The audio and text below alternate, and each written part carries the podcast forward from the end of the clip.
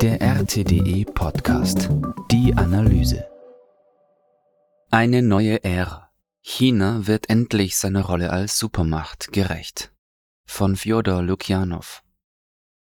Die internationale Sphäre richtet sich zunehmend entlang zweier Blöcke aus, von denen einer von den USA und ihren Verbündeten angeführt wird und der andere von Peking und Moskau. Ob man will oder nicht, die Neuausrichtung der Kräfte auf der Weltbühne nimmt ihren Lauf. Peking hat seit vergangener Woche seine diplomatischen Aktivitäten erheblich intensiviert. Dies liegt nicht nur daran, dass sich China aus der langjährigen Pandemie-Isolation befreit hat, die zuvor seinen Handlungsspielraum einschränkte.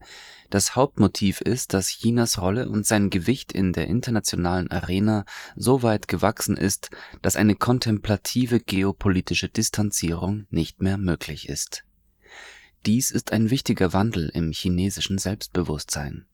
Die Frage ist nun, zu welchen Veränderungen dies in der Praxis führen wird.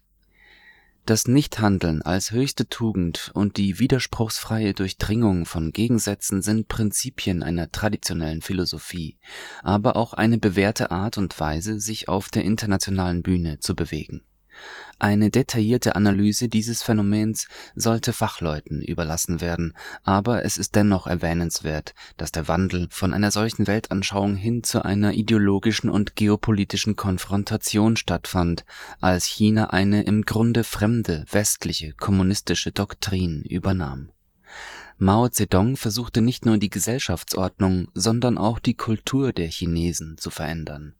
Seine Regierungszeit endete jedoch mit einem Handelsabkommen mit den Vereinigten Staaten, was eine Rückkehr zu einem strategischen Gleichgewicht bedeutete, das dem chinesischen Weltbild besser entsprach.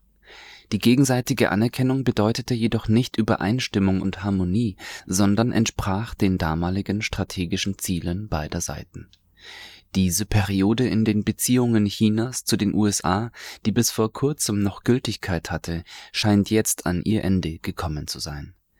In den USA wird viel über die vergangenen Jahrzehnte diskutiert und es wird beklagt, dass China am meisten von der Interaktion zwischen beiden Staaten profitiert hat dies mag umstritten sein, aber im Allgemeinen ist es schwer zu bestreiten, dass Peking der Hauptnutznießer war, zumindest in Bezug auf die Transformation des Landes und seinen Platz auf der internationalen Bühne.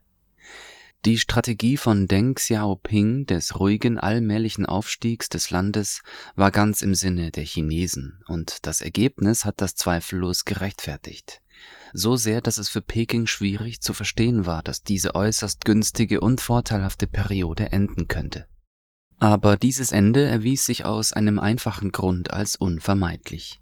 China hat eine Machtposition erlangt, die es ungeachtet seiner Wünsche und Absichten zu einem potenziellen Rivalen der USA macht. Und dies hat zu einer natürlichen Transformation der amerikanischen Herangehensweise an Peking geführt.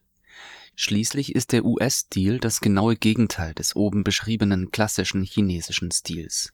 Und die Versuche Chinas in den 2010er und Anfang der 2020er Jahre, den wachsenden amerikanischen Druck zu bremsen, sind gegen Washingtons feste Absicht gestoßen, die Beziehung zu Peking in die Kategorie eines strategischen Wettbewerbs zu verschieben Gleichzeitig wuchs auch Chinas Durchsetzungsvermögen und sein Selbstvertrauen, aber wenn es nur von Peking abhängen würde, hätte die Periode der gewinnbringenden Zusammenarbeit noch einige Jahre andauern können. Wie dem auch sei, eine neue Ära ist nun angebrochen. Chinas Wiedererwachen in der diplomatischen Arena zeigt, dass Peking keine Angst davor hat, eine Rolle in der Weltpolitik zu spielen. Die Form seines internationalen Engagements trägt zwar noch die Handschrift der Vorperiode und des sehr traditionellen Ansatzes, die sterile Präzision der Formulierungen im chinesischen Friedensvorschlag in der Ukraine-Frage zeugt davon aber auch das dürfte sich ändern. Chinas Wunsch, eine nach außen gut gemeinte Neutralität zu bewahren, kommt Moskau entgegen. Es ist der Westen, der China leichtfertig Unaufrichtigkeit unterstellt, und das in einem Ton, der den Chinesen gar nicht gefällt. Eine scharfe Kehrtwende von Peking ist zwar nicht zu erwarten, weil es seinem Anstandsgefühl widersprechen würde, aber die Richtung ist vorgegeben. Es geht nicht darum, ob China die Einschätzung Russlands über die Geschehnisse in der Ukraine teilt. Peking hat es sorgfältig vermieden, eine Meinung zu äußern und Position zu beziehen, weil es diese Angelegenheit nicht als seine Sache betrachtet.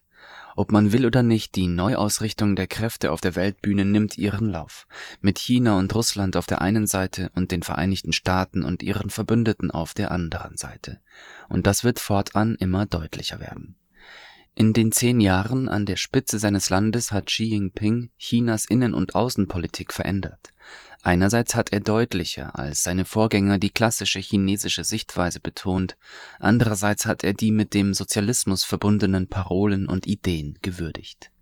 Ersteres impliziert eine autarke Harmonie, während letzteres dazu neigt, sowohl nach außen als auch nach innen zu schauen. Diese Symbiose wird wahrscheinlich Chinas Positionierung in den nächsten fünf oder zehn Jahren der Herrschaft von Xi bestimmen. Das feindliche internationale Umfeld wird Pekings Fähigkeit, ein akzeptables Gleichgewicht aufrechtzuerhalten, zunehmend auf die Probe stellen. Viel wird davon abhängen, wie erfolgreich diese Versuche sind, auch für Russland. Das war der RTDE Podcast.